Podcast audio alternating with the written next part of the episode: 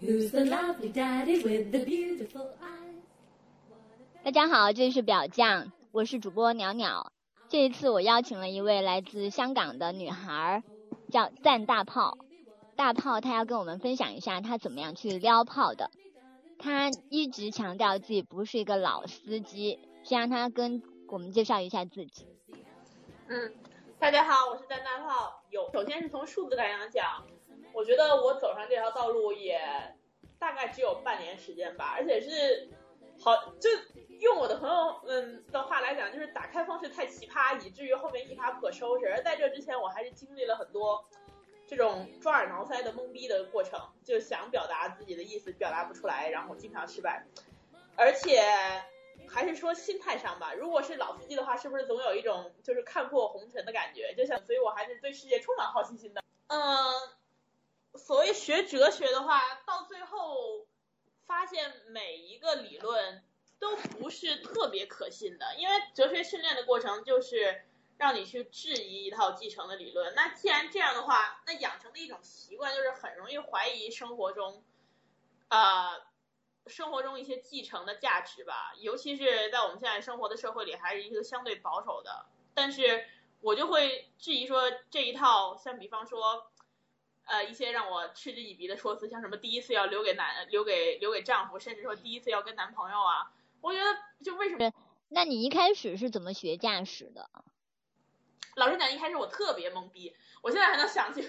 我当时去年十一月，啊，不对，十一月九月份的时候，八月份的时候，有一次就是我当时特别崇拜我一个呃一个前辈吧，就这么说。然后呢，人家当时晚上约我出去出去喝酒，然后呢，当时我就已经做好了全副准备。但是当人家向我这个抛出橄榄枝的时候，我还是让煮熟的鸭子都飞了。比方说，人当当时说。当时我住离我住的地方特别近，然后他就说要不去你家一趟嘛。我说老师，咱能下次吗？我家太乱，我家太乱了。然后之后之后下雨了，然后他又说我是不是得回我家给你拿把伞啊？我说不用，雨又不大。就人性暴击，然后 对之后就没戏了。就那个时候我是一个有贼心没贼胆的少女，然后。我男闺蜜都经常说说过着互联网都能感觉到我的饥渴，这太怂了。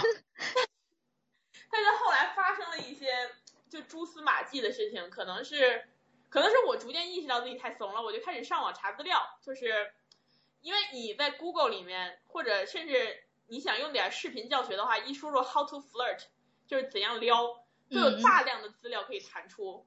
技能技巧吧，其实就是跟正常的你复习考试什么考个驾照是一样的道理。然后网络上有大量的资料可以学，那等到你想要实操的时候就直接实操就可以了。嗯，那你之前都看了一些什么样的那种教学片？或者隆重推荐，就是在国外有一个英国人叫 Matthew，他的一个节目就叫 Get the Guy，嗯，就是啊找到那个男人。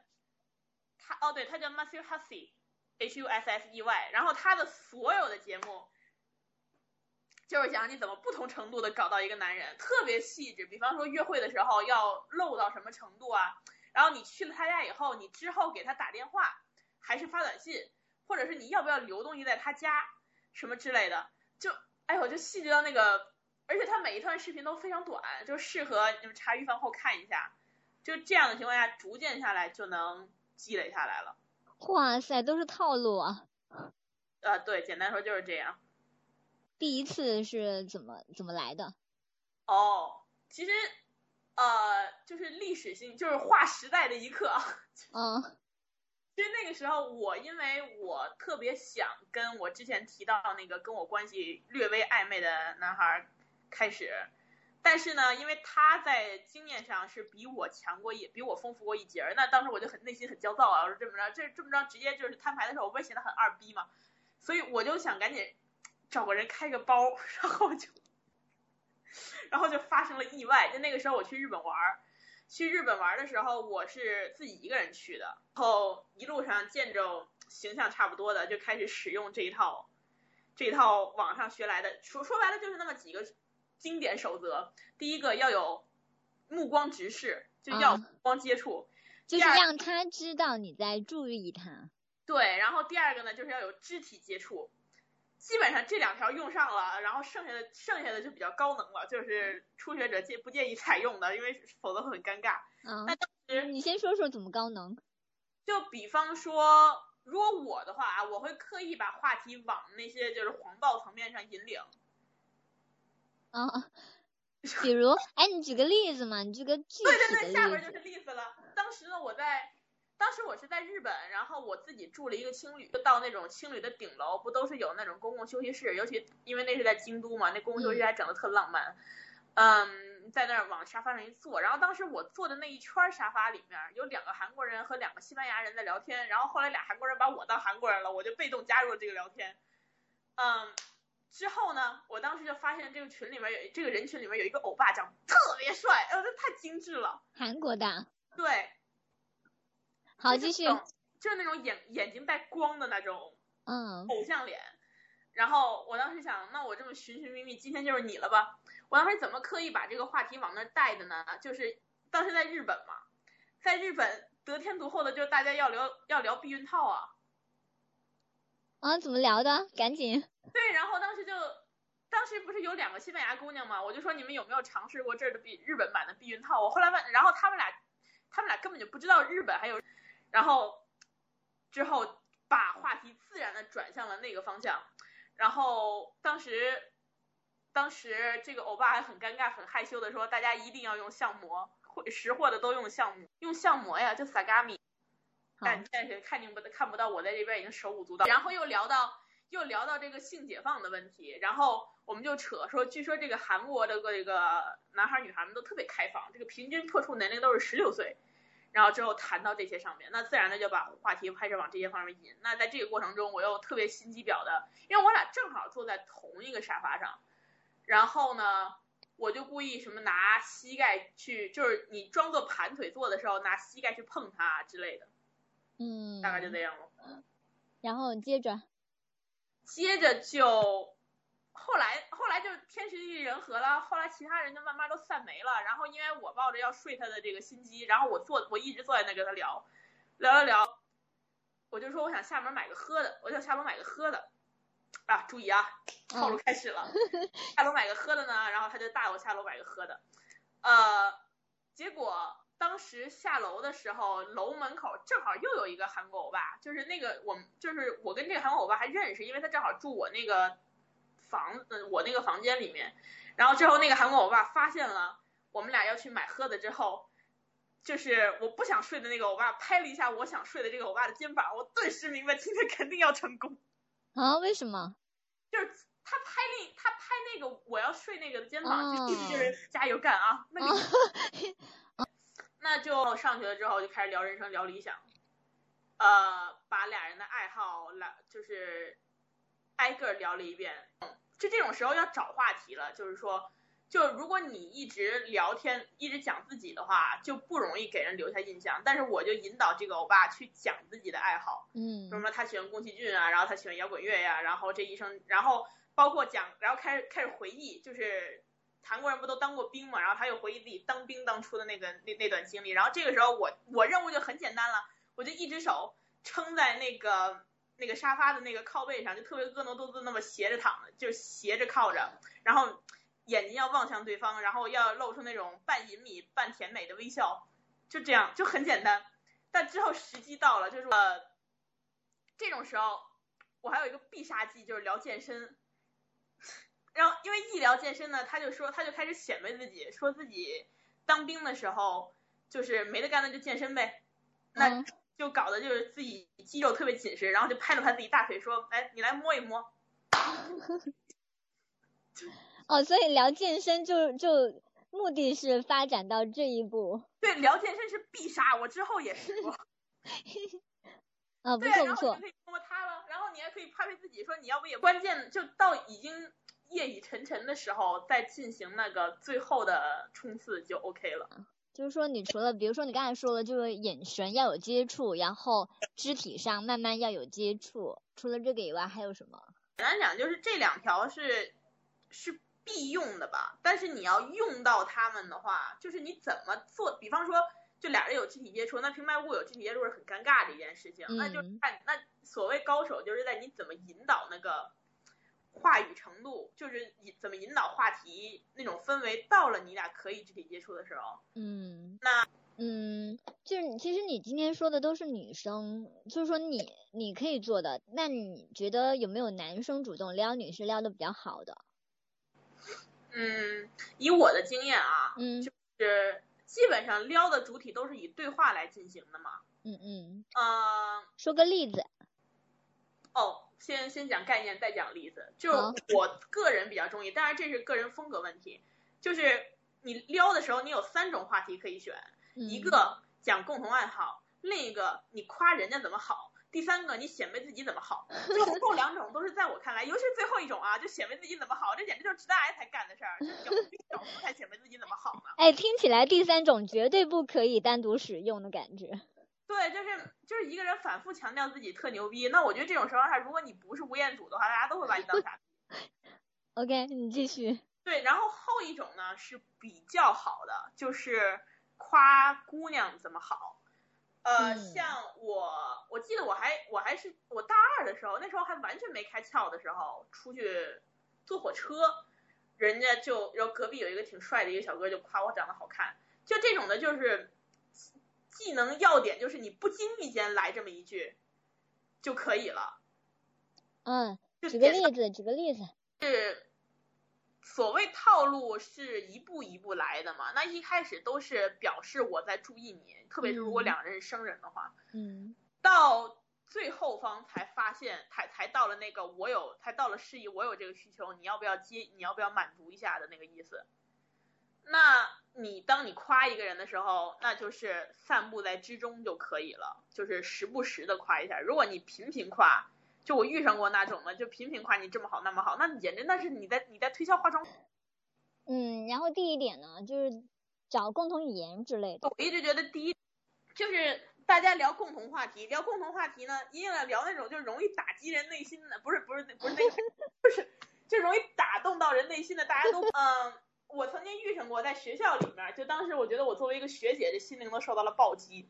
就是我当时看上了一个我们学学校里面的一个韩国小哥，然后我第一次跟他见面的时候，就我想跟他聊天，然后他英语说的特别好，然后当时我就想夸他英语好，但是我又觉得你平白无故夸人英语好，好像二不拉几的，然后我就瞎编了一套，就我说我说我第一任男友就是韩国人，但是呢他英语太烂了，于是我俩就分手了，因为有这个沟通障碍。这时候那小哥说了一句：“如果你真的爱他的话，应该就不是个大问题。”当时我就就被暴击了。好走心的家伙。对，就是这种显示一个人对，就是这这个这个为什么可以暴击我的少女心呢？因为显示这个男人，所以总结来说，所谓的套路就是展现你是一个有意思的人，然后并且你对对方感兴趣，然后你俩同时都是有意思的人，这么着才有那种茫茫人海撞到一起的感觉。那所谓的各种摸，只不过是将你对他的这个兴趣表示到进一层，进阶到身体的兴趣，就这样。嗯，说一句特别像废话的话，就是说分寸很重要吧。怎么来说这个分寸？分寸是什么？基本上可以说，你要，嗯，就是一步一步来，最简单就是这样，就是在你所谓你使套路是一个由浅入深，哎，这么说好黄暴啊，就一个由浅入深的过程。比方说，哪怕是碰的话，之前可能只是蜻蜓点水的一碰，到聊健身那一步才可以开摸，或者是怎样，或者是走在路上的时候，你觉得你们俩氛围到了，你才可以去拉他手啊，或者直接救他蹬他衣服啊。嗯但是如果一开始在对方还没有任何信号的时候，你就使出进阶版的话，基本上就是会黄，就很就会尴尬癌发生。所以就是过程中要有那种一步一步来，你发出了信号之后，看人家有回应，这个时候才能给才能继续。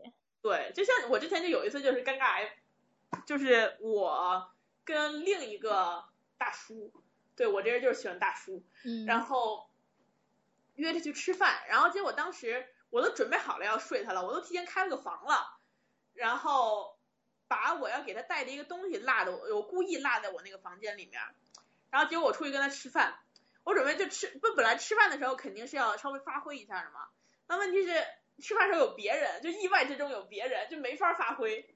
那所以后来呢，我把这个，我就跟这个前辈说，前辈，我让你你让我带那个东西，我落在我屋里了，你要不跟我上去取一下，然后就取了呗。我估计人家是真心觉得是要拿东西，不是不是有什么下。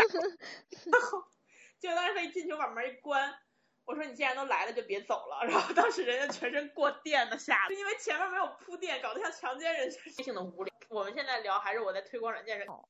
就是其实你总结的都挺好，但是我自己还是觉得说那个未必是人人适用的。嗯，啊是的。对，因因为面对面的话，很多人其实他有一个问题就是看脸，对吧？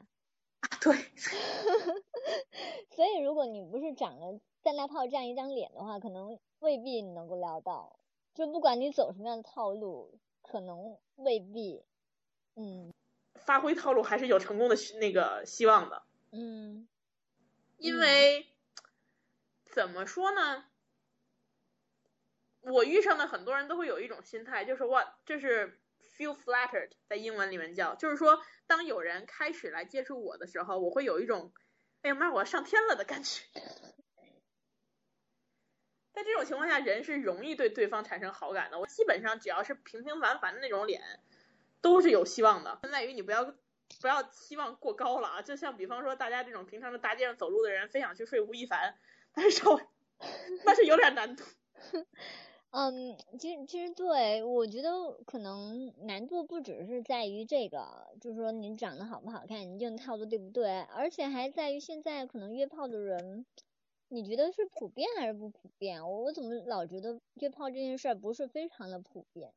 我觉得是生活的圈子的问题吧，就是你生活在一个圈 A A 圈子里面，这个 A 圈里面都是那种这个就是什么五讲四美、遵纪守法的好好儿童，那你会觉得就不怎么普遍。但是反而是我自己亲身经验，就是当我开始公开聊这种那话题了之后，我发现我身边人都挺浪的。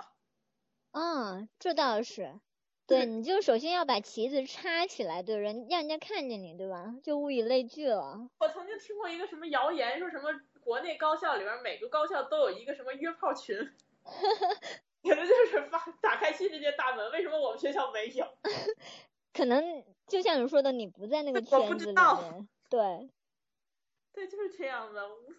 其实这又意识到一个问题，你如果真的目的就是解决那个需求的话，那你真的一进入了这个圈儿，约是特别容易的，你只要在这种这群人里面活动就可以。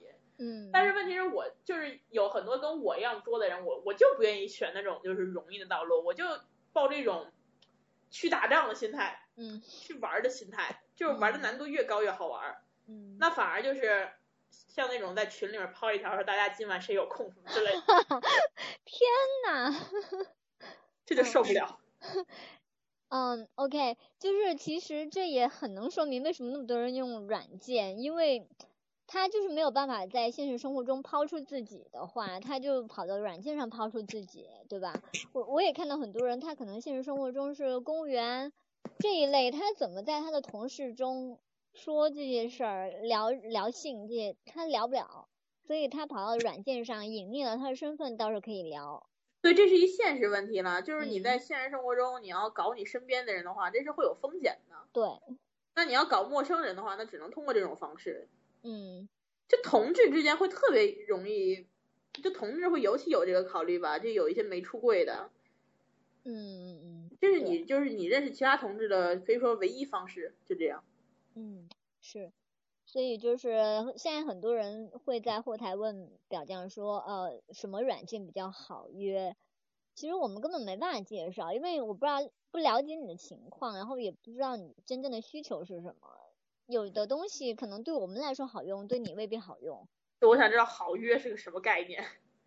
哎，对，我觉得它可能有两个意思。第一个就是说，呃，什么软件上面的人是比较开放的，就是对约炮这件事儿比较接纳。然后第二个可能就是他就是一种伸手党的想法，就是我一上去就能约到的感觉，谁能打包票呀？哪个软件可以做到这样子？说白了，平台是平台，其实都看你人怎么发挥了。嗯，是。他他这种问题的唯一解决方式就是说，你有一份数据，然后看用这个软件的人百分之八十是来约的，百分之二十是来谈恋爱的，然后用那个软件的人只有百分之四十是来谈恋爱的，百分之五六十是来约的。就这种的时候，给他挑挑一个比例最大的就可以了。哎，其实这说起来，这倒是软件的一个可以思考的思路吧。就是说，既然那么多人有这样的需求，那你又是一个所谓的交友软件，那你就直接让人把他的那个意图标注出来，然后你直接搜到他就可以了。像那个 OKCupid，它就是这这样子，你可以呃选说你是想要个长期的关系，还是说你是想来约炮的。呃，你选了以后，别人就可以直接搜到你，就这样。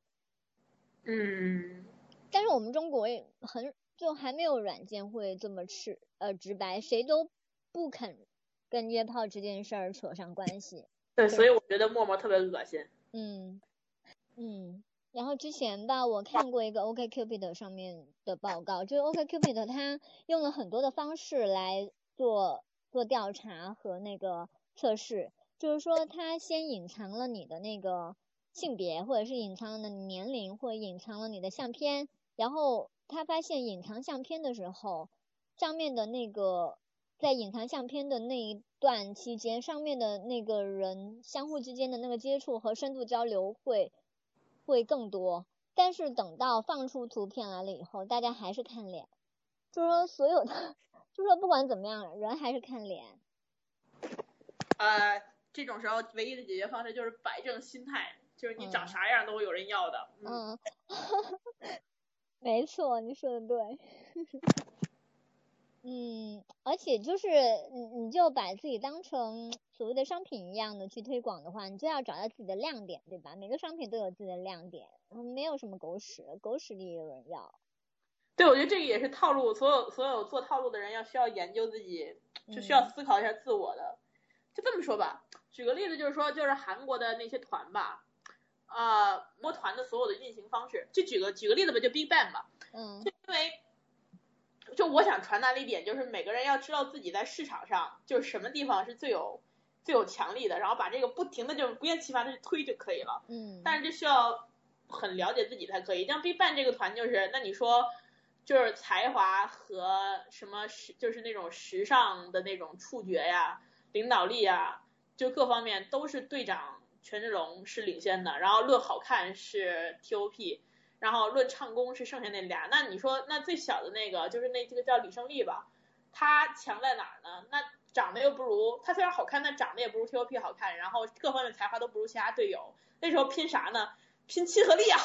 哦。所以说他一直做做在做的一件事，就可以看到他对粉丝特别好，嗯，就是各种的回粉丝留言，那个就是给粉丝表达他的爱意啊什么之类的。然后他到中国，包括他现在在中国特别活跃嘛，然后是就是中文也是这几个人中说的最好的。然后在中国参加综艺活动什么之类的，然后一一参加综艺就开始耍宝，包括他对粉丝爱到什么程度呢？那就他频频传出睡粉丝的传闻来，这对他来说应该是一个负面新闻吧？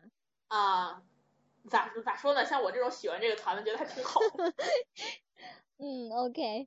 那就，那你自己投入到这个市场中也是一个道理。那长得，但是毕竟，嗯，毕竟是首先第一点就是人和人审美不一样，有些人觉得这样好看，有些人觉得那样好看。是的。然后第二是，还有很多人不在乎脸。嗯。就是能扯淡，就是会哲学，就有哲学 思考就可以。这这都 OK 啊，就不要灰心嘛。嗯。